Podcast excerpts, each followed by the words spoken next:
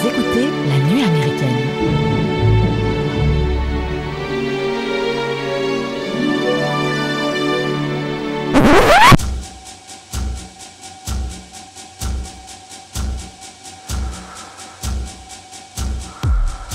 Bonjour les amis et bienvenue dans cet épisode 17 de la nuit américaine. Alors j'imagine, vu le contexte sanitaire actuel, que ça fait longtemps que vous n'êtes pas parti en voyage.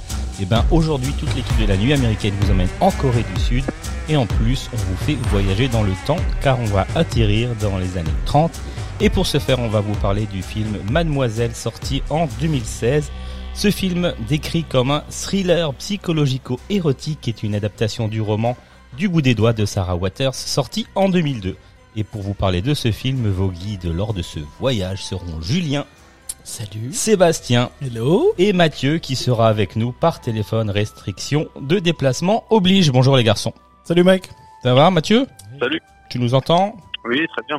Très bien. Très bien. Allô Houston Allô Houston. Écoute, euh, Mathieu, euh, quelle est la question que, qui va nous, qui va nous, euh, qui va Animer. nous animer aujourd'hui Alors la question c'est comment pas de conjuguer... moi. Vas-y Je Mathieu. peux y aller là Ouais, bien sûr, on t'écoute. Comment conjuguer le thriller domestique sous influence sadienne avec la réalité historique d'un peuple asservi? Alors je vais juste euh, expliquer, hein. je vais pas expliquer la question, mais en fait alors, y apporter quelques éléments très rapides. Quand on parle d'influence sadienne, c'est évidemment, donc on parle de Sade, euh, on parle de son influence par rapport au libertinage qu'il assumait dans le film et aussi de sa fonction masochiste.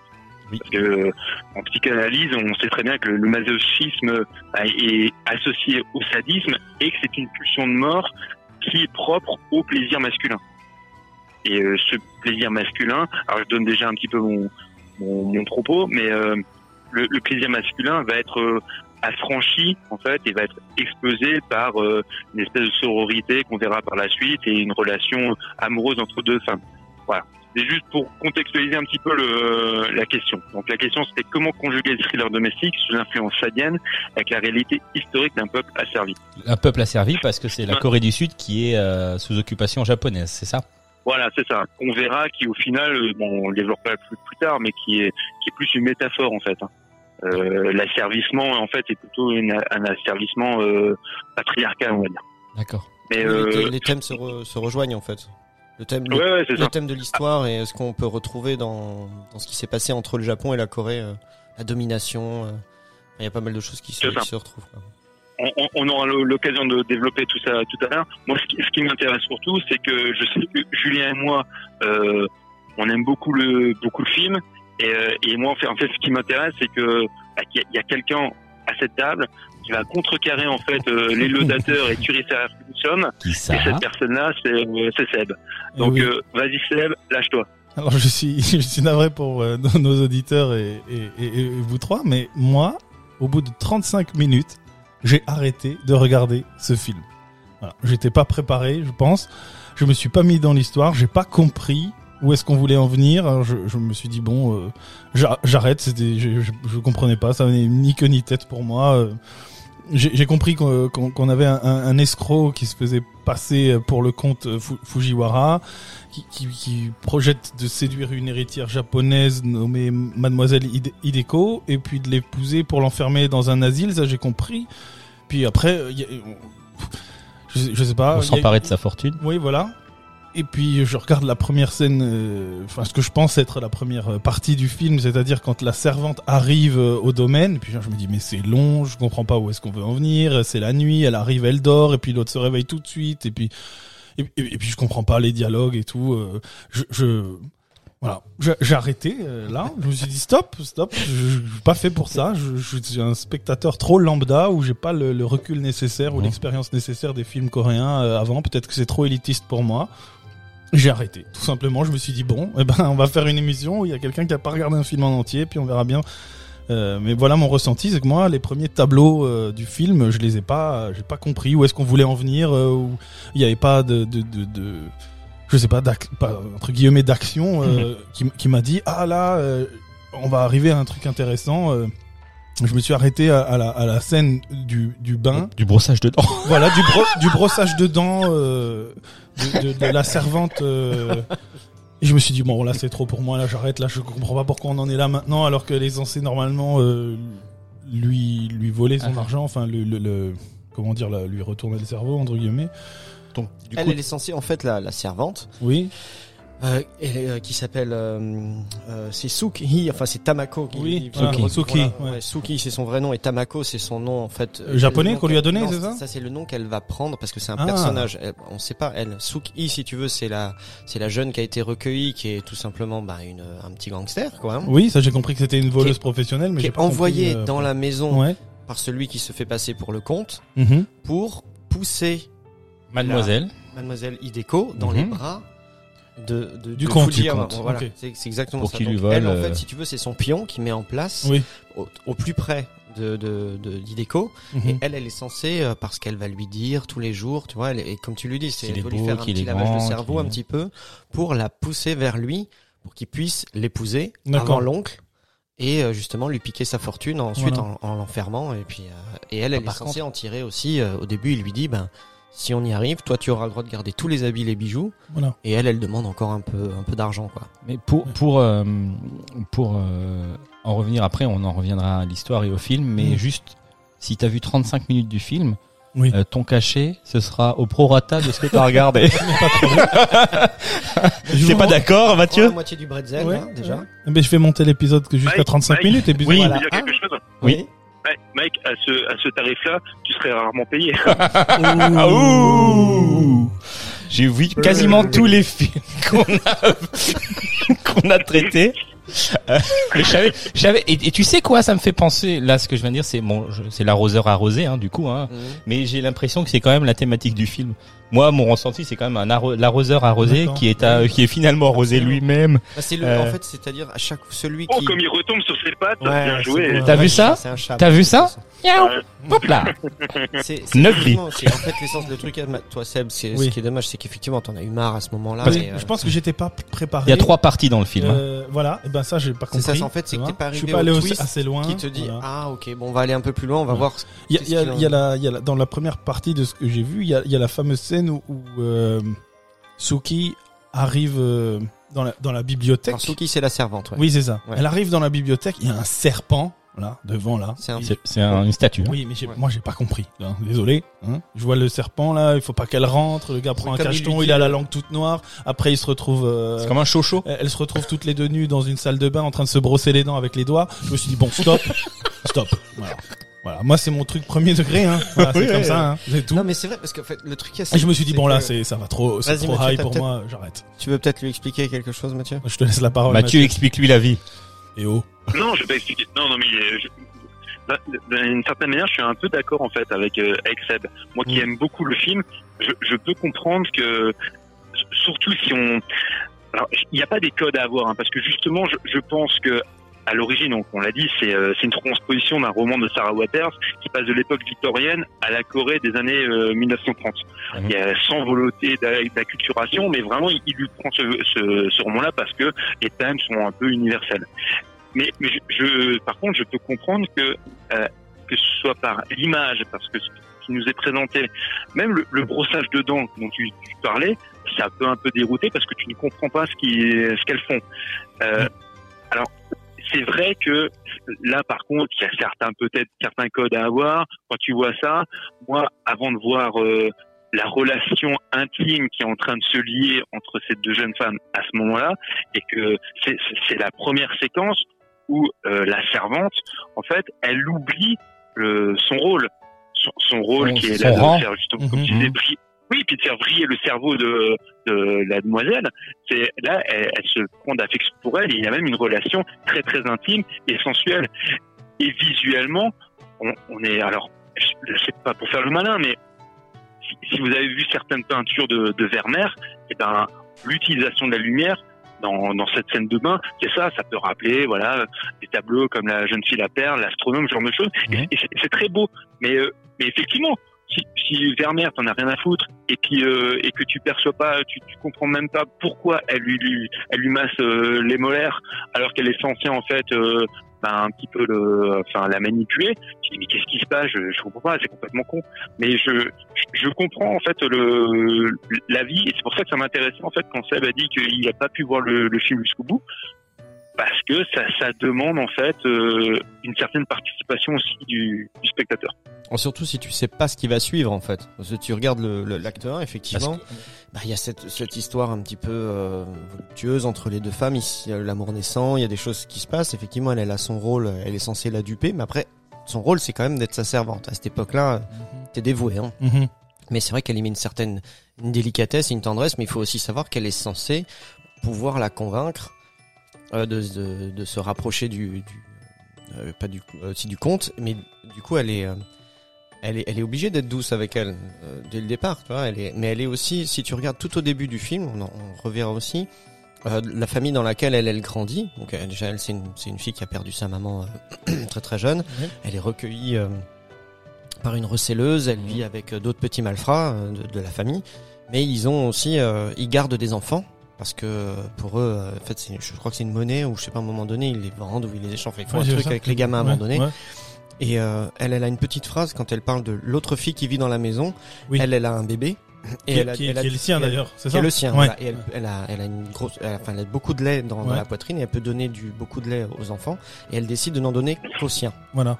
Et elle, elle dit si moi je pouvais, J'en donnerai aux si autres. j'avais la même, voilà, si j'avais Ouais. aussi du lait, comme ça, j'avais la capacité de faire ce qu'elle fait, j'en donnerais à tous les enfants. Si Vachi avait laissé un gorgé de lait comme elle, Ouais, voilà, elle en ça, profiterait pour. euh, Donc déjà là, tu vois qu'elle Mm. a une empathie pour pour une voleuse ou pour machin que normalement tu tu tu es pas censé, tu vaut mieux pas avoir quoi. Et du Ouais. coup, ça, ça va la rattraper. Et en plus, bah, dès le début, on va le voir aussi, on, on l'écoutera tout à l'heure. euh, elle est, elle est très rapidement sous le charme en fait. Ok. Mais je suis d'accord avec toi pour voilà pour juste pour dire aussi ce que Mathieu disait. Moi, je suis d'accord avec toi. En plus, à la à la deuxième lecture, disons, je me je, je savais ce qui allait se passer. Du coup, je l'ai vu, mais je me suis dit c'est vrai que la première partie. Moi, moi, pour être franc, j'ai, je l'ai vu en deux fois. C'est-à-dire qu'il dure quand même 2h40. 144, 144 minutes, je crois. Ouais, je sais pas. Ouais, c'est ça, c'est J'ai, un peu je l'ai, je, l'ai en deux jours. Et une heure, une heure et quelques à chaque fois. Mhm. J'ai coupé parce qu'effectivement, moi, ça me paraissait un peu long. Et, euh, etc. Mais j'ai, j'ai, j'ai, j'ai bien aimé. Et euh, j'ai bien aimé le fait qu'il y ait trois parties et qui nous explique, euh, ben, en fait, comment vous voyez, euh, Bah, chacune se- s'enrichit en sans, fait. voilà, c'est ça, exactement. Donc euh, moi j'ai moi j'ai j'ai kiffé ce film, même si c'est effectivement pas euh, comme comme c'est moi je suis un Ouais. spectateur lambda qui est pas forcément qui a pas forcément les références qu'il faut pour analyser le film, Ouais. mais euh, j'ai- j'ai j'ai aimé ce film et puis euh, et puis j'ai pris du plaisir, surtout à la deux- en deuxième partie quand j'avais Ouais. quand j'ai eu les C'est- explications. Oui, c'est, elle est, elle est plus, elle est plus intéressante. Elle est plus Le- intéressante, Le plot ouais. devient un peu plus. Il y a une deuxième couche, en fait, un, un deuxième tiroir qui est Mm. ouvert. Oui, là et là j'ai trouvé ça intéressant. Et du coup, ouais. ça change toute la perspective de ce que tu as vu jusque-là et tous les sentiments que tu avais vis-à-vis de chacun des personnages, parce que tu te fais ta petite idée sur euh, Mm. sur Hideko, sur euh, pardon, sur Tamako, enfin Tamako Suki, donc euh, sur la servante, sur la Mm. mademoiselle et sur, Sur le- l'oncle et- pas l'oncle encore, parce que l'oncle, lui, on sait Il vient c'est- après, on l'a vu comme tu dis qu'une fois dans la bibliothèque. On sait pas ce que c'est cette bibliothèque, mais c'est un lieu absolument interdit euh, de Oui, savoir. avec, avec la elle. barrière qui se baisse, elle tire un levier, la, la, la grille Ouais, mais se baisse et tu vois, tout ça, ça. ça te, ça te fait aussi très rapidement savoir que c'est, alors bon déjà c'est une, Ouais. c'est une bibliothèque importante parce que c'est des bouquins vraiment importants, mais il y a, un- le- y a un vrai secret derrière, tu vois, tu peux Mhm. pas y accéder. euh, Justement, parle-nous un peu de l'histoire parce que là, on, effectivement, Oui, on, on on- parle de, de séquences du film et on le fil rouge un peu de l'histoire. C'est quoi l'histoire? Bah, le fil rouge, comme, bah, comme vous l'avez dit, ça se, ça se situe effectivement dans la Corée de 1930 et euh, et donc il y a ce fameux comte euh, Le comte Fujiwara. D'accord. Donc c'est un escroc, le comte Fujiwara, on a vu, euh, dont on a parlé un peu plus tôt. Et lui, il- tout, tout simplement, il projette de séduire une héritière japonaise qui s'appelle donc Hideko. Et euh, il veut donc l'épouser. Et le but, c'est de l'enfermer dans un asile par la suite pour lui voler son héritage. D'accord? Hideko, elle, elle vit dans la demeure de son oncle, qui lui est un, apparemment un amateur de grande lit- de littérature. Il a une bibliothèque euh, impressionnante. Littérature érotique. Bah ça on le sait pas encore. Lui Non, on on sait pas. juste qu'il achète des bouquins très très chers, il collectionne, voilà, et il euh, et lui il en fait commerce, il fait la lecture dans sa maison à des gens riches et il vend ses bouquins. c'est pas lui qui en fait la lecture, c'est Ça on sait pas. Pour l'instant, le postulat de départ, c'est que- Ok. quand- c'est-à-dire en fait le le, le comte Fujiwara, donc l'escroc. euh, c'est ce qu'il y a? T'as vu qu'il m'a remis sur ma base? T'as vu? Il m'a remis à ma place. hein. non, mais, non, mais, non, mais je comprends. Je- Jules, tu sais, il a, il, il a une règle à suivre là. C'est étape par étape. Et toi, tu grilles les étapes, Mike. Excuse-moi. pas ça. Tu tu vas pas que tu perturbes. Mais parce que le, en fait le, film c'est un thriller à tiroir. Donc si tu ouvres déjà les tiroirs de tout en haut, c'est C'est pour vrai, vrai, excusez-moi. Non, c'est pour comprendre le film, c'est ça. La première partie, on comprend juste qu'il y a une bande d'escrocs. Ils veulent euh, s'introduire dans une famille riche. D'accord? Et ce qu'ils veulent faire, en fait, c'est épouser euh, la gamine pour la faire ensuite passer pour folle, la foutre dans un asile pour avoir l'héritage. et récupérer l'héritage. Voilà. Pour l'instant, c'est ce qu'on sait. Le... Et c'est ce qu'ils vont faire. Donc euh, le, le- lui, le- qui est l'escroc un peu en chef, donc le comte Fujiwara, il se fait passer pour le comte Fujiwara. Il a appris à être un faussaire. Il a passé, je crois, trois ans ou quatre ans. Il explique à un moment donné à vraiment apprendre à être un faussaire. Mhm. Et donc lui, il va être le faussaire de l'oncle qui vend ses livres rares. Donc il va faire la lecture de ces livres rares à des gens riches.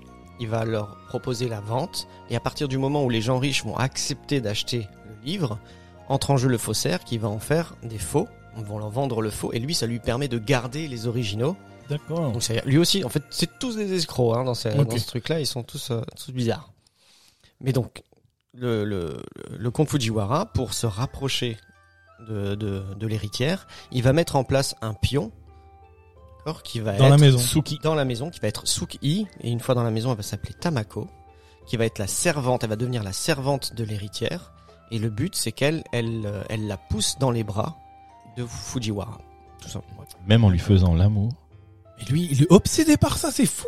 Depuis tout à l'heure, tu parles que de Non, non, mais elle lui fait l'amour en, en disant oui, mais le comte peut te faire ça. Ah, Ça, c'est son, là, c'est, Puis il va te faire ça comme ça, il va te toucher Ah, comme ça, il va te tripoter comme ça, et il va te, il va te t'embrasser Regardez-moi comme Il ça. a les yeux qui pétillent. Ah. quand tu parles de ça, c'est fou. Ah mais c'était. Non, En mais- plus c'est très joli, c'est très Mhm. très très beau. Voilà, bah écoute, euh, voilà, donc c'est ce qui se passe. Le gars, il, il- il met son plan en place, il prépare ses personnages en fait, et donc euh, Tamako, Suki, la servante, va être envoyée dans la famille et elle va arriver euh, donc euh, dans cette dans cette dans cette fameuse maison et elle est reçue par la première dame de maison. Tu peux, tu- on a un petit extrait justement où elle est elle est reçue, euh, elle est reçue. Bonsoir madame, je m'appelle Okju. La propriété compte trois bâtiments. Le corps principal a une architecture d'inspiration anglaise et son aile est d'inspiration japonaise. Même au Japon, on ne trouve pas un tel mélange de styles. Cela reflète évidemment l'admiration de notre maître pour le Japon et l'Angleterre. Il y a aussi une dépendance que le maître a aménagée en bibliothèque. Et enfin le bâtiment des domestiques. Tu es au service de mademoiselle, tu ne dors donc pas là-bas. Tu es autorisé à manger ces restes, mais les fonds de théière vont aux filles travaillant en cuisine. Les restes de savon sont réservés à l'intendant. Quiconque est pris à voler est aussitôt renvoyé. Mais j'espère que tu n'es pas comme ça, Tamako. Oh, j'oubliais. C'est ton nouveau prénom. Tamako est l'équivalent de Okju en japonais. Moi, tu m'appelleras Sasaki. Bien madame. Voilà. Donc euh, comme tu vois, donc elle arrive, elle Je est. peux, je peux intervenir? Ouais, vas-y Mathieu, vas-y. Ouais, euh, en fait, là, on par, euh, par souci en fait euh, de compréhension pour euh, pour les auditeurs, on est obligé de passer en VF. Il est impératif de, de regarder ce film en VOST parce que la langue est hyper importante. Je, je dis pas que je maîtrise le coréen ou le japonais, hein, pas du tout. Il faut le regarder en sous-titré. Mais suivant comment elle est employée, elle détermine et elle exprime des sentiments. Et elle est importante pour le récit. Donc il est essentiel pour la compréhension du film et surtout pour la compréhension euh, des sentiments des personnages et de ce qu'ils veulent en fait, euh, bah, de ce qu'ils veulent nous présenter, il est impératif de l'écouter euh, et de voir le film en VOST. Eh ben, c'est une erreur que j'ai faite. Je l'ai regardé en Non, VF. c'est pas bah non. hein. Non, c'est pas une erreur. Ah, si. voilà. J'ai Ah, regardé en VF. Ah. Voilà. Et je ne comprenais pas tout ça, comme ça. Eh ben le cachet encore divisé, bravo. Non mais c'est de toute manière bah, dans tous les déjà dans tous les dans tout ce que tu vas regarder à partir du moment où tu prends pas la version originale Mais d'habitude, je Tu- regarde en VO. Ouais. Mais là, je me suis dit, c'est coréen. J'ai regardé un petit peu quand même, c'est coréen et japonais. Alors, j'ai j'ai regardé en VF, mais j'ai mis les sous-titres en VF pour savoir à quel moment c'était en japonais et à quel moment c'était en coréen. qui change la couleur Il change euh, la couleur des sous-titres. sous-titres, voilà. Parce que je voulais clairement pas, je sais pas pourquoi d'ailleurs, euh, euh, m'ennuyer avec, avec, euh, un audio coréen ou japonais. Je Mhm. me suis dit, je vais, je vais jouer la facilité pour, euh, pour comprendre et je vais le mettre en VF. Et bon, comme vient de le dire Mathieu, c'est une erreur. Moi, je l'ai, je l'ai, je l'ai Pour- regardé aussi en, VF, mais par pas par souci de par fainéantise, mais par euh, souci, enfin par parce que je l'ai eu que en VF. Ah, ok, tu l'as- Quand je- donc. Non, mais c'est vrai quand Ah, je l'ai pas là, Mathieu. quand C'est je pour l'ai- ça, on fait ce qu'on veut. hein. uploadé sur un cloud, il était disponible qu'en VF. Ton, ton cloud d'Amérique. Mon cloud d'Amérique. Ouais, effectivement, moi, ça, c'est vrai que c'est quelque chose qui est, qui pour moi aussi, c'est vraiment important. Enfin, le- l'acting, surtout d'ailleurs, sur tout le cinéma coréen. Enfin, à partir du Ouais. moment où tu aimes un peu ces trucs-là, Je n'ai jamais euh, les vu mangas, un film les, coréen les animés, les trucs comme ça. Ouais, c'est, ça joue aussi beaucoup. C'est Je vrai pense que, que oui, j'ai. Tu je- perds un ouais, peu. je, en plus, je pense que je suis parti avec un préjugé aussi en regardant en regardant ce film. Je me suis dit bon, c'est une Palme d'Or à Cannes, c'est un film coréen, ça doit être un peu élitiste, un peu alambiqué. euh, je suis pas prêt, j'avais peut-être pas envie de m'y mettre non plus là-dedans et j'ai débranché au bout de 35 minutes. Je me suis dit bon, c'est Mathieu trop compliqué. je, je, je veux juste euh, un, un petit bémol en fait par rapport à la, à la VO en règle générale dans les films asiatiques. Euh, je suis pas sûr qu'on qu'on arrive à percevoir forcément l'acting avec la VO en asi- asiatique parce que il y a un problème de, de culture et même de, enfin même de, de compréhension en fait euh, phonétique de, de, de la langue. Mais par contre, elle est essentielle dans un film comme celui-ci pour la compréhension de l'intrigue et, et des enjeux narratifs. C'est- voilà, c'était ma petite parenthèse. Oui, parce que dans leur, dans les, c'est vrai qu'il faut comprendre aussi que dans les rôles des personnages, il y a aussi des personnages qui sont coréens qui se font passer pour des japonais. En l'occurrence, le, Mm. le comte Fujiwara, il est coréen et lui il se fait passer pour un japonais. Ouais. Le euh, l'oncle, celui à qui possède la maison, euh, à l'origine, il est coréen et il a épousé une japonaise pour euh, pour en prendre la nationalité. D'ailleurs, sa première femme, dont il se sépare, c'est la dame qui reçoit Suki Tamako. Ah bon C'est- c'est- ouais, C'est sa première femme. c'est sa première femme, cette meuf-là. Ah bah, Qui ne l'est plus et qui du coup maintenant s'occupe de la maison. Finalement, j'ai peut-être regardé le film après ce podcast. Mais c'est le but.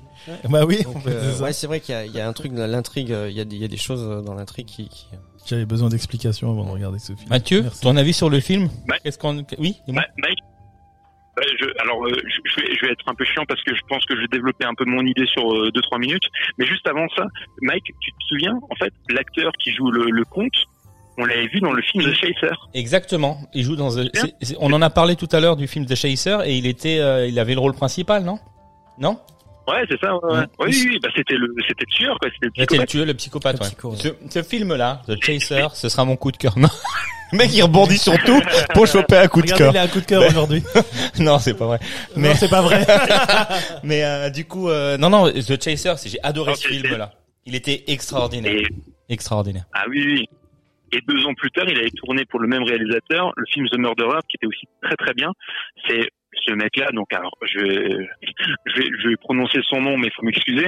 Ah Jeong-woo, euh, c'est une des grandes stars aussi euh, en, en Corée. hein. C'est un très très bon comédien. Et mais ju- juste pour revenir sur le film, euh, c'est un film qui parle très clairement de manipulation, de faux semblants, mais qui sont en fait au, au service d'une fusion des antagonismes. Donc quand je parle d'antagonisme, on est dans la différence de classe entre la servante et la mademoiselle. On parlait tout à l'heure, c'est des langues, ils sont en langue japonaise et coréenne Coréenne, ouais. qui sont employées.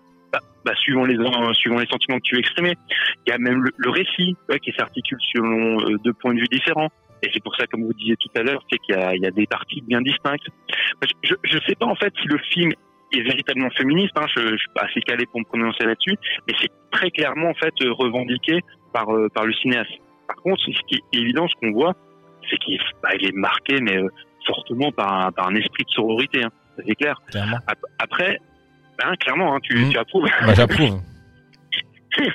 et, et- et ce qu'on voit surtout dans, dans, dans ce film, ben voilà, quand on parlait avant de de, de Sade, en fait, c'est c'est l'érotisme en fait, en fait, lascif et, et sensuel qui va se jouer entre ces deux femmes et, et comment dire ça, qui, qui va caractériser en fait leur la nécessité pour elles de s'émanciper du joug patriarcal. Parce que avant, on, on parlait, tu sais, de de de la pulsion masochi- masochiste de l'homme. C'est ça en fait. Hein. C'est que euh, elles, elles sont, représentées comme un désir euh, euh, fantasmatique, tu vois, surtout la mademoiselle pour les hommes. Et elles, elles vont, vouloir se libérer de ça. Elles vont vouloir se libérer de leurs conditions de fantasme principalement la, mademoiselle, mais elle représente en fait. Il, faut il faut se dire que je, fais, rapidement une petite parenthèse.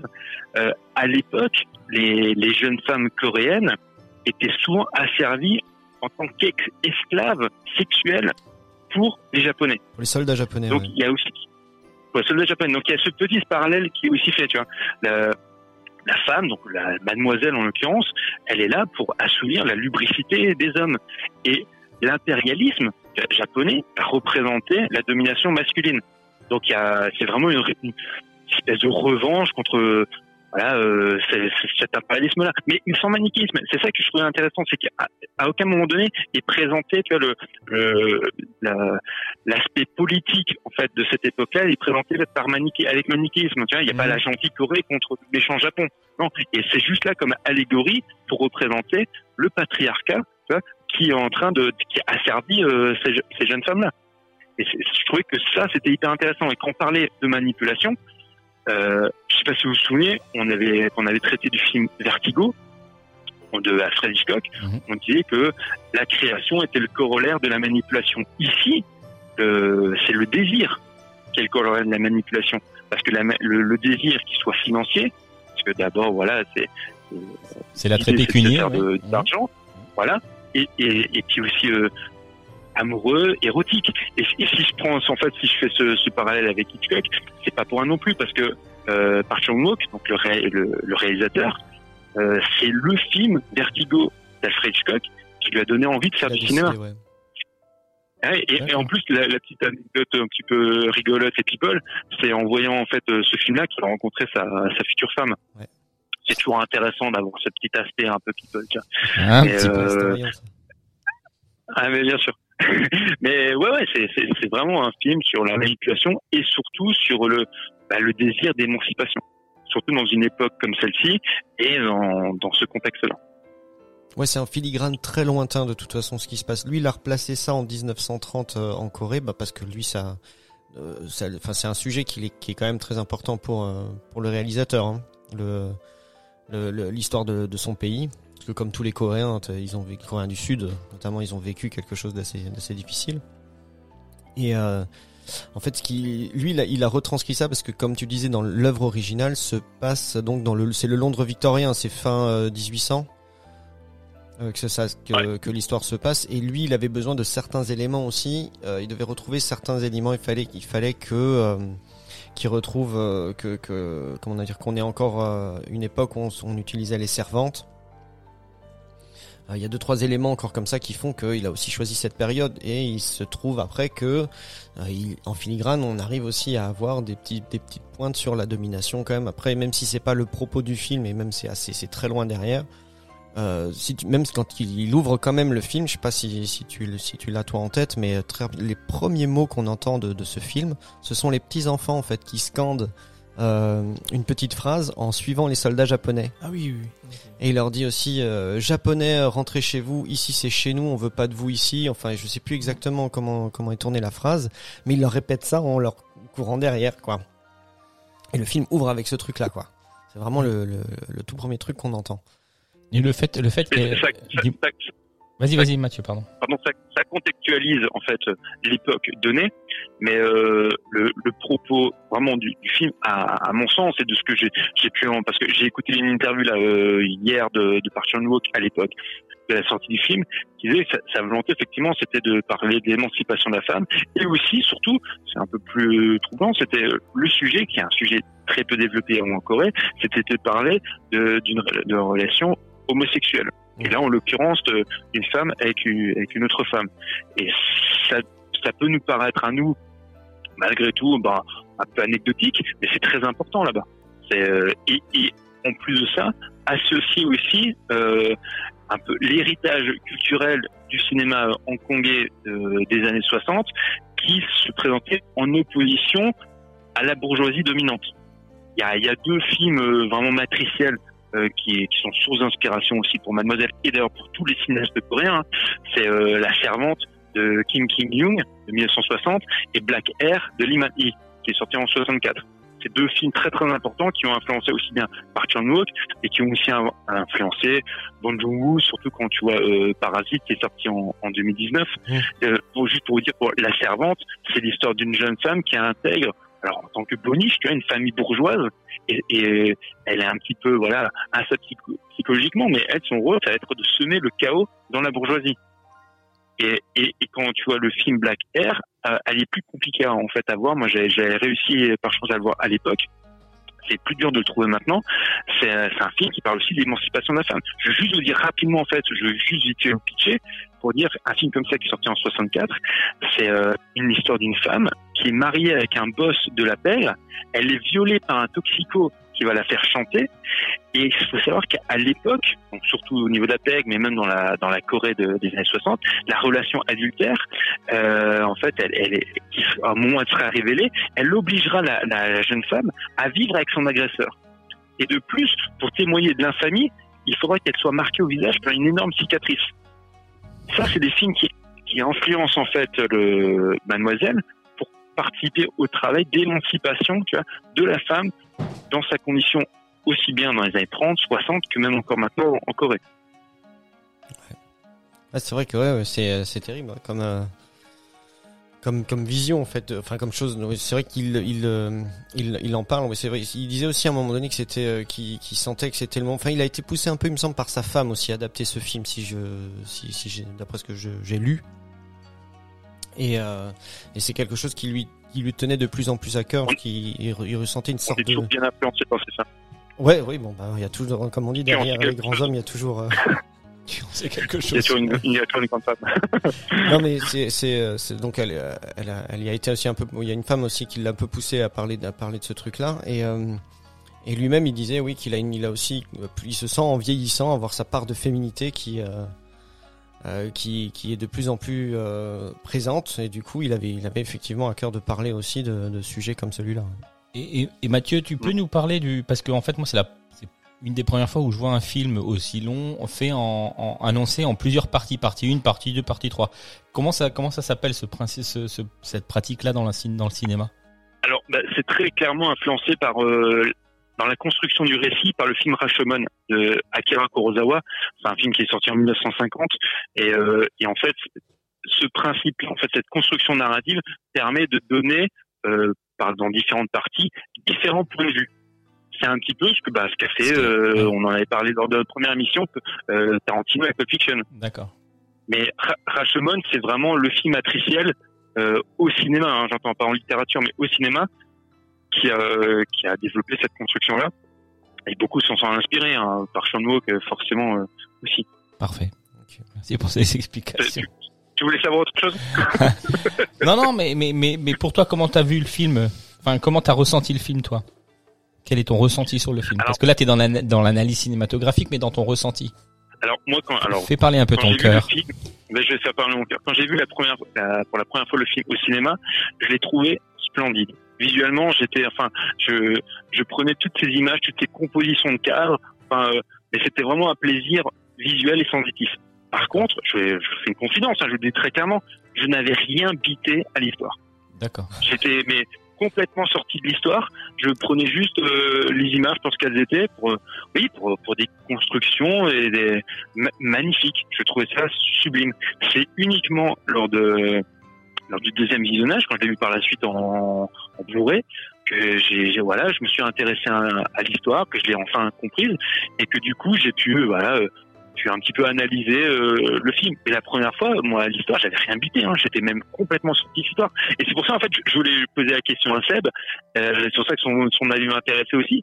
C'est que moi, n'ayant rien compris à l'histoire la première fois, est-ce que t'as pas au moins été juste euh, un peu, je sais pas, émerveillé par par les plans, quoi, par la beauté formelle du film? Alors, eff- effectivement, ça m'a, ça m'a ému de, de voir euh, ces, ces- scènes d'ouverture, le- les, les décors, euh, l'ambiance euh, asiatique du film. D'ailleurs, j'en parlerai dans mon coup de cœur tout à l'heure, ce que ça m'a évoqué, donc je me le garde pour tout à l'heure. mais oui, ça m'a, ça m'a beaucoup touché, par contre, ça. J'ai eu, eu un peu le même ressenti que toi, c'est-à-dire que j'ai rien pipé à l'histoire, mais les décors et tout ça, ça m'a beaucoup plu visuellement. bah, tu vois, je, je pense que tu feras comme Moi, je pense que après cette émission, après cette émission, je vais me concentrer et je vais regarder le film euh, avec un, un nouvel œil. Parce que je pense que je vais, Yes. il faut, il faut le regarder. Voilà. En VO. En VO. non mais, non mais, tu- moi je, comme je, je me répète, mais j'étais vraiment, euh, je suis vraiment un, un spectateur lambda. D'ailleurs, c'est pour ça qu'on m'embauche souvent dans cette émission, c'est parce que j'ai jamais vu les films avant. Et du coup, j'ai un, un œil un peu, euh, un peu Neuf, quoi. neuf, euh, oui ou je, je trouve plus mes mots, mais oui un peu neuf. Et du coup, euh, c'est c'est mon, c'est ma, le- c'est mon, mon premier ressenti, c'est- c'est la nouveauté. Donc euh, là maintenant, avec toutes ces explications et, et ce qu'on a parlé, de, de ce qu'on a discuté, je, je vais le regarder, mais avec un œil nouveau, du coup. Et ça va, je pense que ça va me plaire. Merci la nuit américaine. Mais oui, mais oui. mais- écoute, on avance un peu sinon dans, dans Dans l'histoire, l'histoire comme ça. Ouais. Voilà. Donc là, on, on a entendu la, donc la sonne d'introduction, elle arrive. Donc elle va commencer à avoir effectivement cette, euh, cette relation de servante à, avec, euh, avec Hideko. Et, euh, et très rapidement, elle va, elle, va, elle va avoir des petites réflexions sur la beauté incroyable d'Hideko. En voix off, tu vois, elle- on entend ce qu'elle qu'elle pense. Ce qu'elle pense vraiment. Et, euh, et, et elle, et elle, elle la trouve incroyablement belle. Et tout de suite, elle, elle se dit même, mince, il aurait dû me prévenir parce que je m'attendais pas à duper quelqu'un d'aussi beau. Donc en fait, dès le départ, elle se dit tout de suite qu'en fait, elle lui plaît, je pense qu'il se passe quelque chose. On le comprend aussi à demi mot. Et euh, ça va devenir d'autant plus difficile de, euh, de, pousser l'arnaque euh, jusqu'au bout, qui est quand même, faut savoir, ils veulent la faire interner pour pour lui piquer son argent, quoi. Mais malgré tout ça, elle, elle va euh, faire des petites euh, réflexions de manière régulière euh, qui lui sont forcément euh, soufflées Mhm. par euh, par le l'escroc lui-même pour que euh, au bout d'un moment, ben, elle lui elle tombe dans les bras de euh, la, la mademoiselle tombe dans les bras de l'escroc. L'escroc lui va rentrer à ce moment-là dans l'histoire parce qu'il est donc le fameux faussaire qui va d'un côté travailler pour le maître de maison, l'oncle, et puis faire des faux bouquins, faire des Mhm. doubles pour les vendre, et en même temps euh, il donne des cours de peinture à la mademoiselle. Je, on va juste passer un extrait de ce que tu disais avant où la servante se commence à tomber sous le charme euh, de d'Ideko. Ouais, ah, elle va, vas-y. Elle, elle- en fait, juste pour introduire ce qui se passe, c'est qu'elles ont toutes les deux. euh, euh, elle est très gentille avec la, la mademoiselle, donc euh, Hideko, elle est très gentille avec sa nouvelle servante. Et à un moment donné, elle va décider de l'habiller comme une lady. Va Dire ouais, tu, on va t'habiller comme ça, comme ça, tu, elle pour elle, pour voir ce que ça fait de, voir quelqu'un. Et puis au moment où elles le font, elles font leur soirée, et elles sont au moment où elles vont devoir euh, enlever leurs habits de, de soirée. C'est vrai. Les maîtresses sont les poupées de leurs servantes. Si je la boutonne et la déboutonne, c'est pour mon seul plaisir. Je dénoue ses lacets, je la déshabille. Et une fois nue, elle devient cette chose. Douce et sucrée. Si j'étais encore pickpocket, je crois que je n'hésiterais pas à m'en emparer. Je veux dire, bon, c'est. Alors le doublage en français, il traduit assez bien le sentiment qu'elle a quand elle parle. Donc là, la voix qu'on entend, c'est donc c'est la c'est euh, Suki Tamako, la, la servante. qui est en train de déshabiller, déshabiller Hideko. Voilà. Et du coup, effectivement, bon, on sent dans, même dans la, dans la voix et tout. Enfin, elle est elle est complètement sous le charme. Elle est elle est amoureuse déjà, de, en tout cas physiquement, de, de, de sa maîtresse, quoi. Tout à fait. Et euh, bah voilà. Donc le. Vas-y, Mathieu, tu voulais dire quelque chose? Non, non, j'étais en train de, j'étais en train de pouffer parce que quand j'entends Mike dire tout à fait, Tout à fait. Tout à fait. Quoi, quoi? Qu'est-ce qu'il qu'est-ce qu'il y a? Non, mais c'était, non, c'est bien.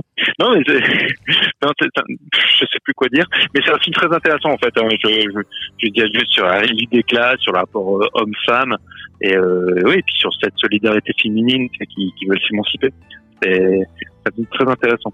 Il y a, il y a, aussi un moment donné, je, je sais pas si vous avez relevé, euh, il y avait dans le dialogue, il y a la servante qui dit les deux demoiselles en voix off. Hein. Parce qu'au début, oui, c'est ça. Il y a la première partie, c'est la voix off aussi de de la servante, et dans la deuxième partie, c'est la voix off de la demoiselle. Et dans la première partie, t'as la, la, servante qui dit les demoiselles sont les poupées des servantes. Oui. Et, et, et je trouvais ça extrêmement juste pour euh, pour signifier justement cette première partie. C'est que c'est clairement ça, c'est que la demoiselle, c'est sa c'est sa c'est sa poupée, c'est son pantin. Elle en fait ce qu'elle ce qu'elle en veut. Enfin, du moins, c'est ce qu'elle croit, jusqu'à ce qu'on ait ben le, le coup de théâtre euh, qui va clôturer euh, la première partie. Effectivement, ouais, mais t'as tout à fait. Ouais, en fait, c'est vrai que cette phrase résume l'acte 1. C'est-à-dire dans cette vision-là, on a la vision donc de, de la servante, on a la vision de Tamako. C'est elle qui est en train de manipuler Hideko euh, bah, à dessein, comme on a dit tout à l'heure, euh, de lui piquer son argent. J'avais une question pour vous en fait, euh, les gars. C'est que moi, quand quand j'ai quand j'ai vu le film, la- le coup de théâtre, la première partie, très honnêtement, moi, je, je ne l'ai pas vu venir. Pas Autant à partir de la deuxième partie, j'ai l'impression que tout est un peu cousu de fil blanc, mais c'est cousu de fil blanc parce que justement, on est un peu plus sur le qui vive parce qu'on on sait ce qui s'est passé euh, lors de la première partie. Mais euh, ma, question, c'était est-ce que vous, vous avez été surpris, vous avez été pris comme moi par le coup de théâtre euh, de la première partie? Absolument. Bah déjà, moi j'étais. euh, alors pour pour expliquer euh, ce qui se passe, c'est qu'en fait au moment le- les choses se passent comme ils l'entendent. Effectivement, à un moment donné, euh, l'oncle, euh, le propriétaire de la maison, euh, l'oncle Kuzu- Kuzuki qui s'appelle, hein, il quitte la maison et ils en profitent pour se faire la belle au Japon. Et effectivement, donc ils vont réussir à faire ce qu'ils voulaient, c'est-à-dire que le comte Fujiwara, donc l'escroc, va épouser au Japon. Ils vont faire une petite cérémonie un peu secrète. Donc il va, il va épouser Hideko. Et et ils vont, ils vont arriver euh, donc devant le l'asile, prêts à enfermer euh, Hideko. Et au moment où ça doit se faire, euh, bah, c'est là qu'arrive le- arrive le twist. Et en fait, c'est pas Hideko qui va être enfermé à l'asile, Suki. mais c'est Suki. Oh. Ouais. Oh. Désolé, on te spoil. Ils, vont, ils vont faire passer euh, Suki comme euh, Voilà, étant la mademoiselle euh, Hideko. Mais ça, c'est prévu depuis le début Ah merde, Seb, Alors, on c'est est en train de te spoiler là. Ouais, c'est pas grave, ça m'intéresse. ouais. Bah du coup, en fait, là tu te dis mais qu'est-ce qui se passe quoi? C'est dire c'est pas Bah du oui. tout ça. Puis même, alors là, t'imagines la la, la la la terreur dans les yeux de, de la servante qui elle pensait maintenant être riche Et dans les, et dans les et nôtres. avoir réussi son coup. Puis nous on est là, qu'est-ce qui se passe? Et en fait, tu te dis bah en fait le l'escroc, le, le Fujiwara et euh, la dame Hideko, ils sont de mèche. Depuis le début. Ben on sait pas. Mais, Mais ça, on te l'explique dans la partie. Eux ils se sont mis d'accord et au Désolé, j'ai pas vu le film en entier. ils ont, ils ont, ils, la- ils vont faire passer, ils vont donner la fausse, ils vont donner l'identité d'Ideco à la servante pour Ok. faire croire qu'elle est enfermée. Et du coup, elle, elle repart sur une nouvelle, une autre identité et elle, euh, elle a réussi à s'échapper de, de sa condition. Et c'est là qu'effectivement commence euh, l'acte numéro 2 où on va en apprendre un petit peu plus sur, euh, sur la dame de maison Ideco et sa vie et comment ils en sont arrivés là. D'accord. Juste, juste- juste une chose, euh, je fais nouveau un parallèle très rapide aussi avec, euh, Vertigo. C'est là où on sent aussi l'influence sur Park Chan-wook, c'est que il manipule également le spectateur, mais une, une espèce de double manipulation parce qu'effectivement il y a ce coup de théâtre là, et quand commence donc la, deuxième partie où la servante elle est, est pris, prisonnière du coup dans, ce, dans cet hôpital psychiatrique, nous on se dit ah merde elle s'est bien fait avoir. En fait c'est nous spectateurs comme le conte qui nous faisons avoir parce qu'en fait elles sont elles sont de mèche les deux. Bah, Ça, Et nous on le sait pas à ce moment-là. non, c'est dans la non, partie ça, on le 3. sait pas. Oh merde, j'ai encore spoilé. Oui, mais, mais- mais- mais- mais- Quand ça, ça commence, c'est ça où c'est là où, où c'est très futé, c'est que il y a cette espèce de manipulation pour les pour les pour les personnages, mais aussi pour le, le, le spectateur. Il y a une espèce de double manipulation. C'est ouais, mais c'est ça qui est très. Enfin, moi, j'ai Le salaud. J'ai j'ai beaucoup aimé à la, à la fin du, du film quand une fois que t'as l'image complète. Effectivement, tu te dis bah oui, il a, les personnages jouent les uns avec les autres. Une fois une fois c'est celui qui dupe, une fois c'est la personne qui est dupée.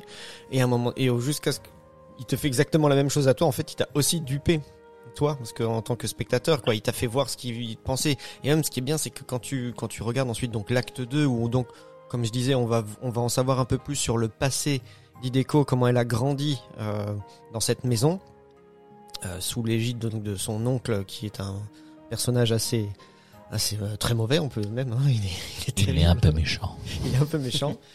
Et, euh, et, et, euh, et du coup, en fait, c'est c'est-à-dire que tout ce que tu tout ce que tu as construit comme comme idée de chacun des personnages, parce que moi je m'étais fait je m'étais fait une idée assez mauvaise quand même de, de Fujiwara qui euh, qui a plein de tentatives dans l'acte 1, essaye de de toucher, de s'approcher d'Hideko et on voit bien qu'elle a pas envie et puis euh, on sent aussi en même temps qu'il y a un amour vrai qui est en train de se de, se créer entre les deux filles et elle, elle essaye de la protéger allant à l'encontre de leur plan d'ailleurs un moment où elle se fait reprendre assez euh, assez violemment par euh, par Fujiwara qui dit à la servante qu'il a mis en place il lui dit mais qu'est-ce que tu fais? Euh, moi je, t'ai donné je t'ai dit que c'était le moment on allait passer à l'action euh, j'allais en gros coucher avec elle et puis Oui. en faire d'elle euh, ce Elle que je veux faire. Elle est Elle est mûre, voilà, c'est son, son mot de code. Il dit ouais c'est bon, elle est mûre, donc ça voulait c'était un signe pour qu'elle les laisse tous les deux et elle ne le fait pas. Elle la- elle elle direct, elle, elle- comme si elle était vraiment la servante et comme si elle savait pas ce qui allait se passer, elle l'empêche Fuji- Fujiwara à ce moment-là de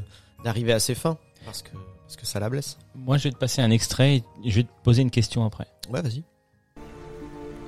Je m'en vais pendant une longue semaine.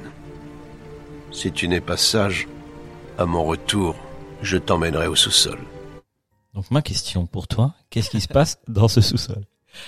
Euh, bon, déjà le, ouais, non, mais- déjà quand tu parles de sous-sol, généralement si c'est pas une cave à vin, ça, ça c'est pas une bonne nouvelle. hein. Mais mais euh, c'est c'est vrai que déjà le gars est très, euh, euh, c'est un personnage, bah, il est très noir déjà par ses traits euh, physiques. Hein. Mhm. Je te parle même pas de de, de l'encre qu'il a sur la langue. hein. La première scène où on le voit, c'est Oui, la scène dont ouais. tu parlais ça. avec le, le travelling. Alors Mathieu, tu pourras peut-être nous aider parce que moi, je, ce, ce, ce mouvement de caméra, il, il m'a fait quelque chose. Je sais pas, je sais pas le- l'expliquer, mais euh, il, est, il est vraiment. C'est, le- je crois que c'est une des rares fois où tu as un mouvement très brusque dans le film de caméra.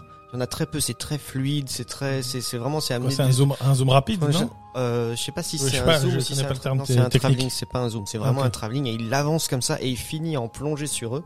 C'est très rapide, hein, ça dure pas Mhm. très très longtemps, mais c'est la première fois où la caméra elle a vraiment un mouvement violent. Et du coup, c'est là qu'on nous présente le, le fameux oncle, tu vois. Donc, euh, il est habillé complètement de noir, il a la langue noircie euh, par l'encre qu'il a euh, sur sa langue. Alors, je sais même pas comment ça arrive, c'est un procédé sans doute. Oh, il a mangé une paella à l'encre sèche, euh, certainement. En tout cas, ça lui donne un aspect déjà terrifiant. Et effectivement, donc euh, au moment où il va quitter la demeure et oui, eux, ils vont pouvoir mettre en place ben, le- leur évasion jusqu'au Japon. Il s'arrête, il fait venir, euh, il fait venir Hideko à la voiture et il lui dit ça. Il lui dit attention, si t'es pas sage, je t'emmène au sous-sol. Il Et- part- et il part une tu sais semaine, pas ouais. ce que ça veut dire, mais c'est une, c'est une menace clairement. Donc forcément, le sous-sol, euh, c'est un endroit dangereux. C'est là où il avait euh, tué euh, Ah, ça, on sait pas. sa, sa femme, qui est la tante d'Hideko. Mm. Voilà, ça, il l'emmène et elle découvre, elle, il l'emmène Hideko petite dans ce sous-sol-là pour lui montrer que ce sous-sol-là, il y a des choses qui se passent et que si elle tente de s'enfuir, c'est là où elle terminera. Ah, grosso modo, ouais, c'est sa petite salle de torture perso. Et Voilà. puis, euh, en gros, euh, voilà, c'est c'est là qu'on termine quand on fait pas ce que veut le maître. Voilà. Mathieu, c'est là où tu vas terminer si tu veux, si tu fais pas ce que je te dis. Ah, je, ouais, je, je suis désolé, je ne vous ai pas bien entendu, mais euh, en, en fait, ça me fait penser. Vas-y. Oh, pourquoi il se marre Parce qu'on a fait une petite blague. On a fait une petite blague que t'as pas entendue, c'est bien. Ah, bon, bah, je, suis- je suis désolé, mais vous Apparemment, tu vas m'avez finir en- dans une cave. en- Voilà. Ah, ouais, d'accord. Euh, non, mais je je sais pas si vous. Enfin, tu sais, tu parlais, euh, Jules, c'est de, de l'encre qu'il avait sur la langue. Oui. Ouais. Et, euh, et je sais pas si vous vous souvenez, enfin, probablement, il y a une pieuvre qui apparaît. Ah oui, oui, dans, dans son sous-sol, il a une pieuvre. Ouais. Voilà. Et la pieuvre, ça jette de l'encre noire. Ah non, oh Mathieu, là ne dis pas ça. Mathieu, non, tu nous... Tu viens de me mettre des images dans la tête, c'est pas possible. Qu'est-ce que tu vas dire? Dis. Mais oui, bah, non, mais, bah, alors, il y a- je, je reviens en fait sur la première partie. Dans, dans la première partie, euh, on- tout à l'heure on parlait des pulsions masochistes qui sont euh, qui sont clairement identifiées comme le plaisir masculin. Les, les deux jeunes femmes veulent s'émanciper de ça et elles, et elles fuient. Et à un moment donné, elles vont- elles- il y a, il y a des estampes qui représentent des relations sexuelles qui vont être détruites par la servante. Pour rejeter cette vision masculine et pervers et une certaine per- perversion du, du sexe, dont une représentation à un moment donné d'une pieuvre qui fait l'amour avec une femme. De cette manière-là, elle se, réa- elle se réapproprie le plaisir sexuel, parce que le plaisir sexuel, du coup, n'est plus sous domination masculine, mais féminine. Et, l'oncle, lui, il représente cette perversion, puisque déjà, bah voilà, de par la domination qu'il instruit sur ces femmes-là, et en même temps, bah, l'encre qu'il a sur sa langue, il est lui-même une, allégorie de la pieuvre qui rejette de l'encre et qui, euh, et qui, de par ses tentacules, attrape et manipule et, et, euh, asservit euh, le monde qui l'entoure. Ouais, C'est peut-être un peu, c'est peut-être un peu grossier comme euh, comme euh, comme point de vue, mais je trouvais que c'était assez euh, assez parlant Ah non, le film, non, non c'est pas, moi je trouve pas ça grossier du tout. Au contraire, c'est c'est très, c'est limite, bah, c'est poétique un petit peu. C'est l'image que à laquelle ça renvoie. Oui, c'est c'est pas mal. C'est vrai que j'aurais jamais fait cette association là. Moi, j'y avais pensé juste à un moment donné. C'est quand Hideko se rend compte que sa tante qui a qui s'est pendue ne ressemble pas du tout une fois pendue à l'arbre à quelqu'un qui euh, se serait pendu. Ce qu'elle dit, les, elle, elle fait le rapprochement entre euh, l'état dans lequel elle la retrouve et euh, normalement à quoi ressemble quelqu'un qui vient de se pendre. Elle dit, c'est, elle était pas, elle était déjà morte quand on l'a accrochée à l'arbre. Donc on comprend qu'effectivement, euh, c'est. moi j'avais Bah, compris bah, que c'était donc le- l'oncle, enfin pas l'oncle, si l'oncle Kozuki, donc le maître de maison qui l'avait tué dans sa fameuse, euh, dans son sous-sol, dans sa cave, et en voyant l'image de la pieuvre qui enlaçait la la femme, je m'étais, j'avais, j'avais, pensé que c'était aussi un de ses fantasmes et qu'il avait euh, livré en fait euh, sa femme à la pieuvre. Tu vois, et que c'est la pieuvre qui l'avait tué. alors- alors, à mon sens, il y a une autre analogie à faire, en fait, avec euh, avec la- le pendu, enfin la, la tente qui, qui se pend, c'est que c'est en fait l'utilisation de la corde. Au début du film, on, on le voit aussi. Tu vois, il y a des éléments qui sont utilisés, comme elle, quand la servante, elle sort une corde, une espèce de de, de, gr- de boîte euh, euh, ronde, Mhm. où elle, elle s'interroge sur euh, le, la, la nécessité et même l'utilisation qu'on peut faire de cette corde-là. Très rapidement, on va se rendre compte qu'il y a une utilisation un peu masochiste, sexuelle, tiens, de Mhm. l'utilisation de cette corde-là. Mais cette corde-là représente aussi, donc, comme on disait, la pulsion de mort. On en revient toujours au désir masculin de pulsion de mort. Pourquoi elle se tue? Parce qu'elle est asservie par l'homme. La pulsion de mort, c'est toujours cette relation, en fait, antinomique, mais, euh, mais en même temps bah, indissociable de héros et Thanatos. Donc, Mhm. l'amour, la mort, et on, et on peut la rapprocher dans cette espèce de, oui, de, de pulsion. Alors, euh, ce qu'on appelle euh, de manière un peu pompeuse, c'est- euh, l'épectase. L'épectase, c'est en fait quand tu décèdes pendant un orgasme. Oui. Et, Et, puis que t'as euh, le barreau. et- J'ai fa- J'ai failli connaître ça. J'ai failli connaître Voilà. ça. Mais, mais- mais à l'origine, vous savez que l'épectase, en fait, c'est euh, chez, chez les chrétiens, c'est une extension, une, c'est une avancée ou comment dire, un progrès vers Dieu. C'est s'avancer vers, vers Dieu. Et euh, bon, je vais pas vous faire tout l'historique, mais il y a, un- il y, a un- il y a un fameux cardinal qui est mort euh, euh, en baisant une, une nana. Alors, puis, ça devrait pas être dans, dans ses fonctions, ne devrait pas faire ça. Et puis, et puis on a estimé que c'était l'épectase pour être gentil. Tu vois. Mais bref, tout ça pour La dire carte que Joker.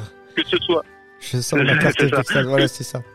que ce soit l'utilisation de la corde, que ce soit euh, la pieuvre, tout ça, ça symbolise en fait cette relation de euh, cette ouais cette cette pulsion de mort et cette euh, association entre Eros et Thanatos et cet asservissement de du rapport au sexe euh, pourrait, euh, pour avoir les femmes mais qui est mais qui est en fait qui est manipulé et qui est euh, asservi par l'homme. Je sais pas si je me suis bien fait comprendre Tout, tout à fait, tout à fait, tout à fait. Non, tout à fait.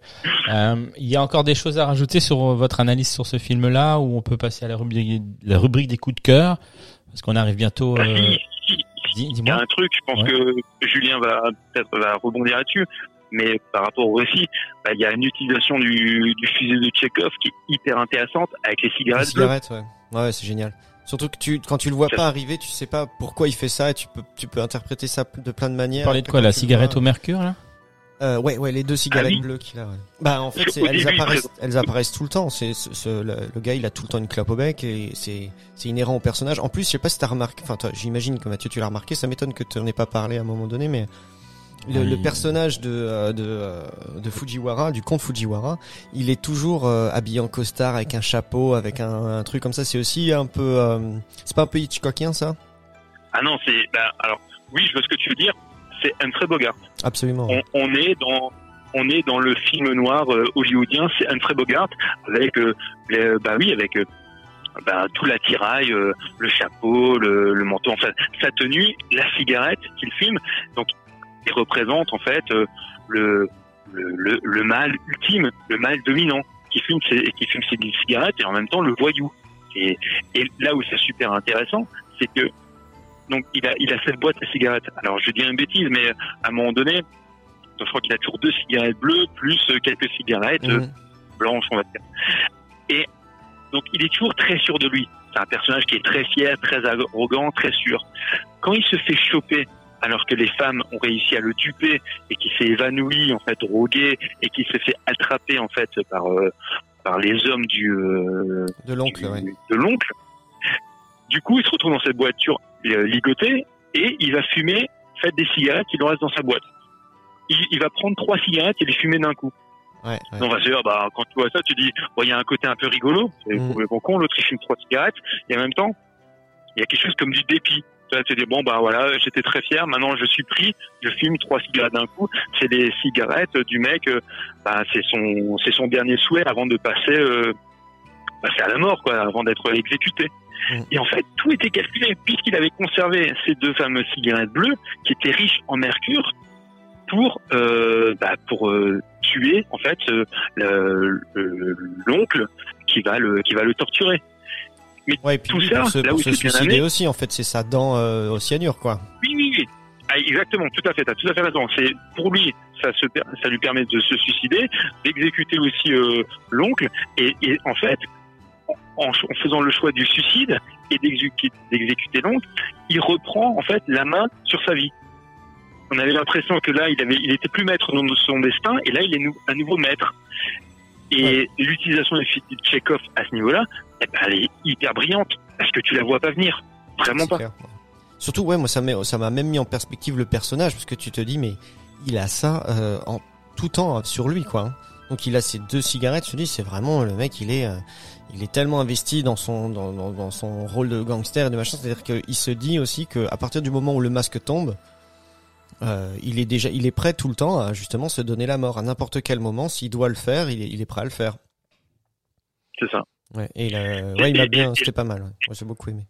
Et là où c'est fort, c'est que le, le fusil de Chekhov, et on en avait parlé dans une, une émission précédente, c'est- par moments il peut être très figuratif et illustratif en disant voilà, c'est très clairement une arme à feu, un fusil, un flingue ou quoi que ce soit.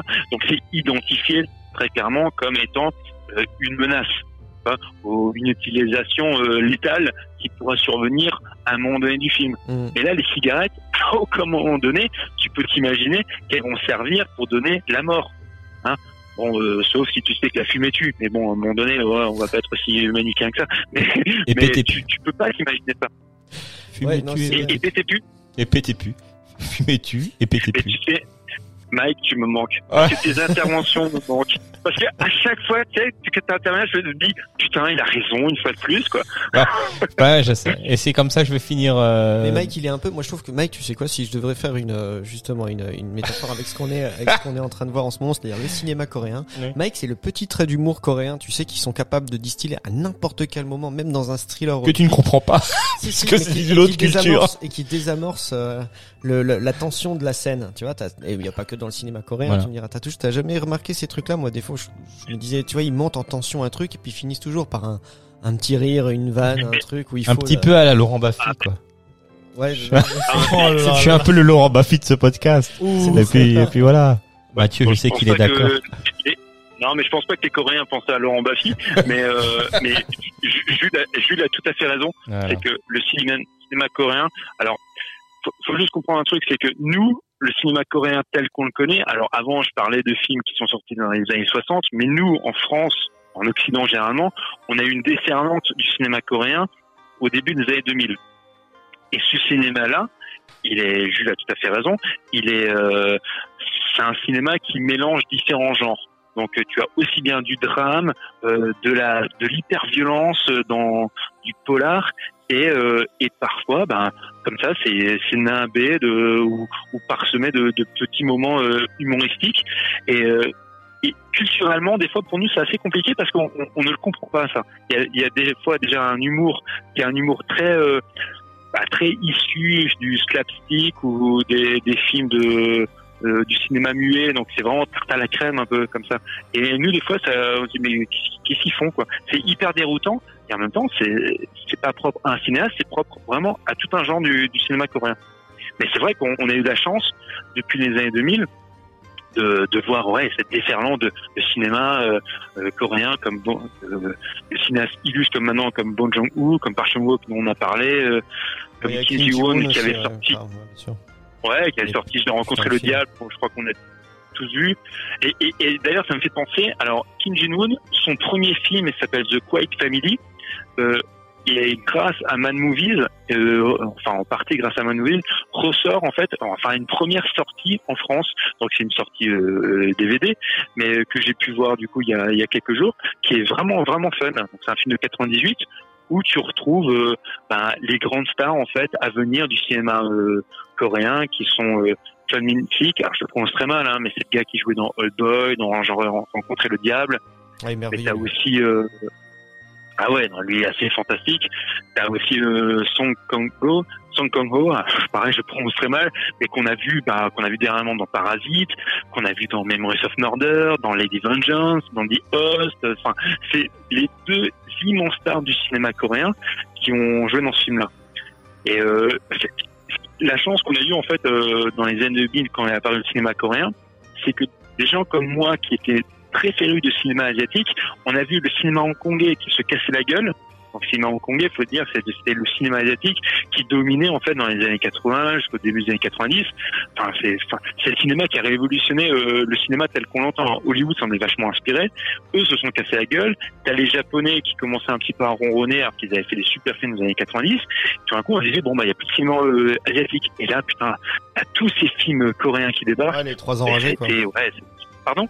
C'est comme ça que bah, les, les, les trois euh, les trois réalisateurs dont tu parlais, c'est un peu les trois enragés quoi. C'est c'est les mecs qui ont sorti euh, toute une pléiade de films justement avec une palette Ah pas oui, possible de de sentiments. Enfin, je c'est vraiment ce que j'adore moi quand tu regardes ces films, c'est que tu tu peux passer d'un sentiment à l'autre euh, en, en une fraction de seconde et euh, il y a pas enfin il y a pas de ces on- tous les sites euh, tous les films pardon que tu citais là à l'instant que ce soit I Saw the Devil, Bittersweet Life, euh, Le Bon, la Brute, le Cinglé. Parasite, même euh, même les, les tentatives un peu américaines, Snowpiercer, tu vois, ou des trucs peut-être que les gens ont vu. All Boy qui a été effectivement celui qui a été plus vu. Il y a, il y a plein de moments dans les films où tu te dis waouh, enfin, je sais pas, ils arrivent tout le temps à me souffler à un, à un moment dans le film, à avoir à plusieurs moments dans le film, et euh, et euh, je trouve vraiment ce cinéma aussi euh, euh, vraiment intéressant à regarder quoi.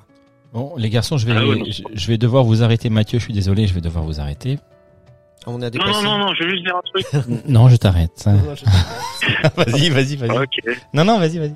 Non, mais non, mais je, je, me, je me souviens quand je suis allé voir euh, dans tout, au début des années 2000, j'étais allé en, en salle, on avait de la chance de voir Memories of Murder, qui était sorti en 2003. Juste avant, euh, était sorti, moi j'avais eu, j'avais eu l'occasion de les voir à l'époque en, en DVD.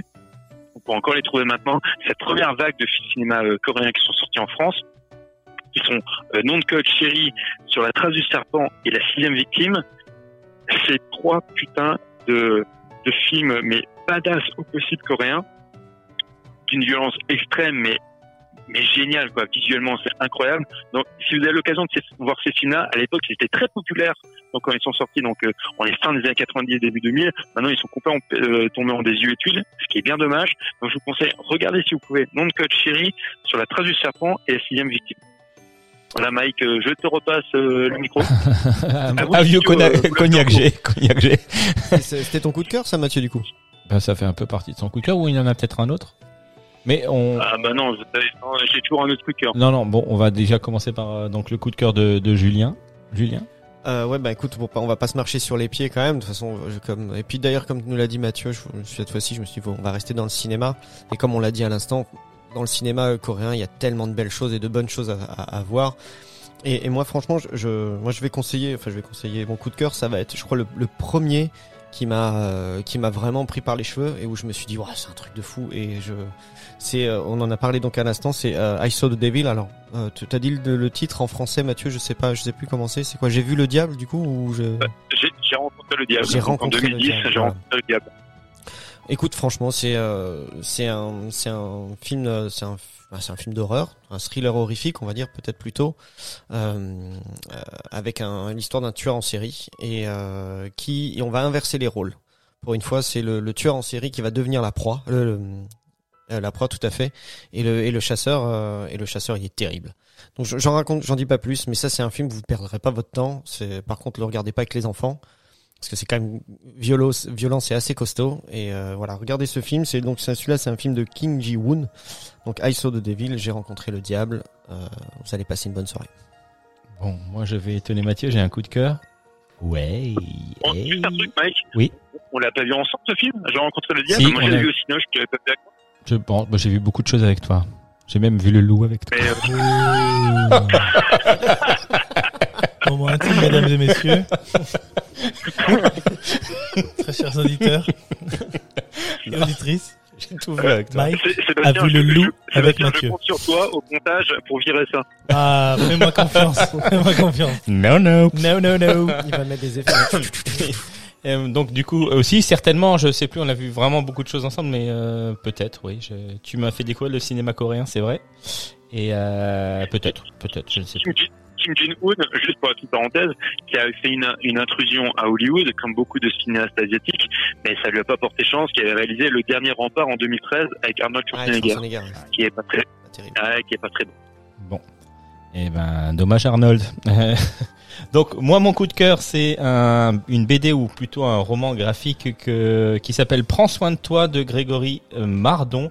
Un- une BD, un livre euh, que m'a offert lors de mon anniversaire Julien ici présent et son frère Loris. Euh, donc euh, pour vous dire, euh, donc c'est l'itinéraire d'un amoureux blessé qui entame une euh, reconstruction personnelle qui lui permettra de retomber euh, peut-être un jour amoureux. Donc euh, son histoire, c'est donc c'est Achille qui euh, bah, achète un nouvel appartement d'une vieille dame. Euh, voilà, et donc c'est son c'est son appartement. Il achète ça après une rupture amoureuse et en faisant les travaux, il découvre euh, une lettre qui est euh, qui a été certainement glissée sous la porte euh, par le facteur ou par le- l'expéditeur de cette lettre, mais qui a qui a fini sous le lino ou sous la moquette. Je crois que c'est un lino qui est et donc euh, il fait ses travaux et il découvre cette lettre qui est adressée à l'ancienne propriétaire qui est malheureusement décédée. Et c'est une lettre d'amour d'un monsieur qui euh, ben, déclare son amour à cette dame et qui lui dit euh, ben, qu'il va aller dans le sud de la France à Marseille et euh, qui lui demande de la rejoindre euh, dès qu'elle peut. Et en fait, donc Achille décide décide de de prendre cette lettre et de la ramener à Marseille euh, à l'expéditeur parce qu'il y a le nom de l'expéditeur, je m'en rappelle plus. Et donc il, il prend son scooter, sa Vespa, et il traverse la France de Paris à Marseille. Euh, il prend son temps hein, parce qu'en scooter, parce qu'en scooter 50 cm Chaud. cubes, euh, ça met du temps. Et il traverse, euh, il traverse des paysages, il traverse, il, Ah, fait le des, temps de regarder, il fait, il fait des, il fait des rencontres euh, et donc euh, pendant ce voyage-là, ben, Mike, il- Mike, oui, Construire. Est-ce que tu peux montrer à la caméra la bande dessinée parce que je la vois pas? Ouais, pas de problème, attends. voilà, tiens. Et donc, Ah, oh, Oh, elle est pas mal, hein. Et donc du coup, euh, du coup, oui, c'est un voyage qui lui permet de se faire, euh, enfin, de, de, de replonger dans ses souvenirs et de refaire, euh, d'analyser sa rupture, euh, sa rupture amoureuse. Euh, donc voilà, il arrive à Marseille, il redonne cette lettre à, à quelqu'un qui est un inconnu, mais au final, peut-être pas. Et donc voilà, c'est une belle histoire. Ça s'appelle Prends soin, euh, Prends soin de toi de Grégory Mardon et les éditions, je ne sais plus. Euh, je vais regarder parce que je l'ai entre les mains. Les éditions, je ne sais pas. Il n'y a pas écrit. Je ne sais pas. Bon, enfin bon, bref, voilà, il s'appelle Prends soin de toi, roman graphique de Grégory Mardon. À toi, Mathieu. Alors mon choix, en fait, mon coup de cœur, c'est un film qui s'appelle Les Garçons Sauvages. Euh, donc je vous disais, c'est ça fait partie également des films qu'on a. Là pour le coup, c'est un film qui est sorti assez récemment, et euh, mais je voulais parler que de films qui marquent un petit peu la rétine. Et celui-ci en, en fait partie. C'est un film français, c'est un film fantastique français réalisé par euh, Bertrand Mandico. Euh, et donc il est, je sais pas si j'ai dit, il est sorti en 2017. C'est une adaptation, enfin une énième itération du du roman de William S. Burroughs, Les Garçons Sauvages, Un livre des morts. Euh, je ne vais pas vous faire parce que je déteste faire ça, mais il faut imaginer que c'est c'est des, des jeunes hommes euh, qu'on imagine de, de bonne famille, hein, qui sont voilà, qui ont une certaine éducation, voilà, qui sont plutôt bourgeois et qui se retrouvent euh, prisonniers sur une île mys- mystérieuse parce qu'ils ont violé et tué euh, une une prof. Et, euh, et du coup, sur cette île-là, progressivement, ils vont se transformer en femmes.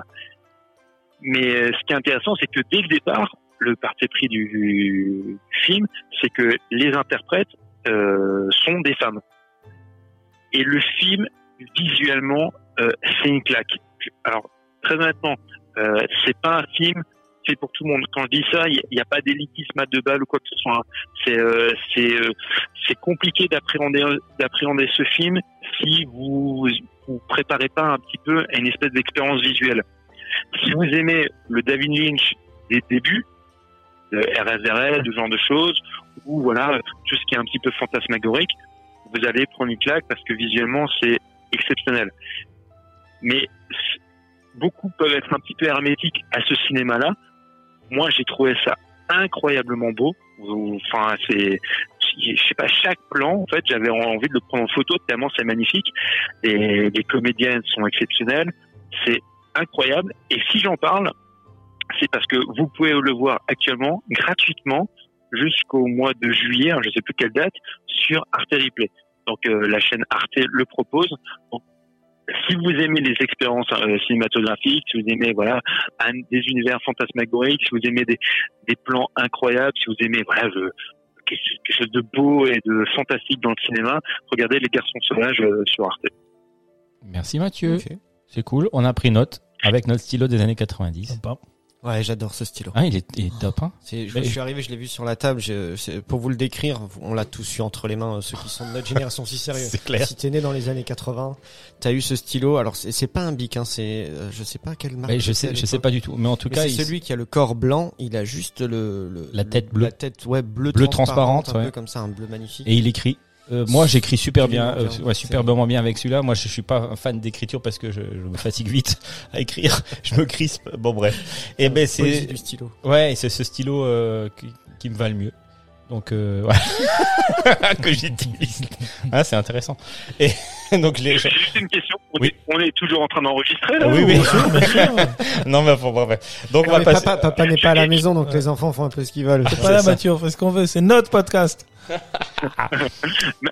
Mike, Oui. je, je sais pas si tu voulais en parler. Je veux juste, mais très rapidement finir là-dessus. On, on s'excuse un petit peu et on, et on s'en désole même que pour un film comme Mademoiselle, on n'ait pas eu de point de vue féminin. Oui, c'est ce vrai. Ben, on a. extrêmement intéressant, mais, mais nos deux euh, nos deux amis euh, du podcast, malheureusement, n'étaient pas disponibles pour euh, l'enregistrement, donc c'est bien dommage. Mais pour un film comme Mademoiselle, ça aurait été vraiment, euh, bah oui, hyper intéressant euh, d'avoir euh, leur point de vue. Ouais. Ben, tant pis pour elle. tant Mais, pis euh, pour- mais, mais, mais il n'empêche que notre avis à nous de, de mal alpha est Ouais. tout aussi intéressant. Exactement. On va passer au coup de cœur de, de, de Seb. Il en a. Alors oui, moi je voulais vous vous parler d'un mouvement de musique classique que m'a inspiré le, le, le film euh, Mademoiselle. J'ai- Je n'ai vu que les, les 30 premières minutes du film, mais les, les tableaux visuels que j'ai vus, ça m'a rappelé un, un mouvement de musique classique qui est sorti en 1920 de qui, qui s'appelle The Lark Ascending, ça veut dire l'envol de l'alouette. Alors je sais pas si tu connais euh, Mathieu, ça, ça te dit peut-être quelque chose? C'était un- un- une œuvre qui a qui, était très populaire, notamment au milieu du XXe siècle en Grande-Bretagne, et c'est euh, c'est composé par Ralph Vaughan Williams. Est-ce que ça te dit quelque chose? Ah, ça me dit absolument rien. Ah, eh ben va falloir l'écouter. Ben, tu vas nous le mettre Voilà. dans le podcast. Tu vas nous Je vais- l'intégrer. Oui, euh, je- ben, on va le mettre dans les publications en lien.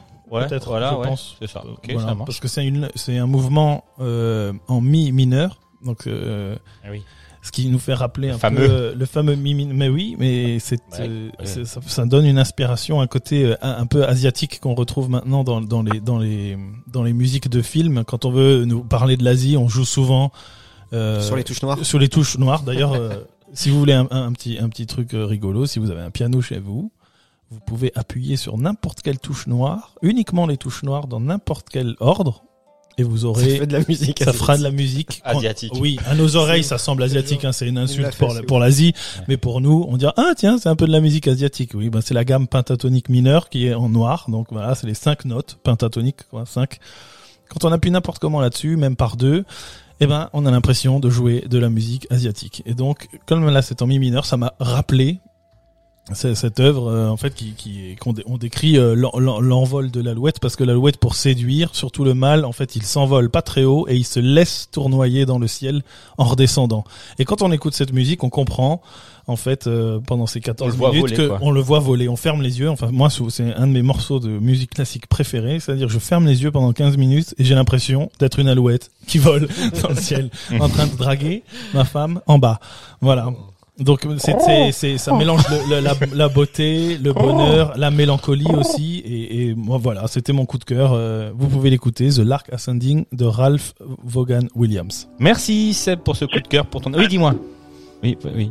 Non, j'ai j'ai pas entendu. C'est qui le compositeur, t'as dit? Ralph Vaughan Williams.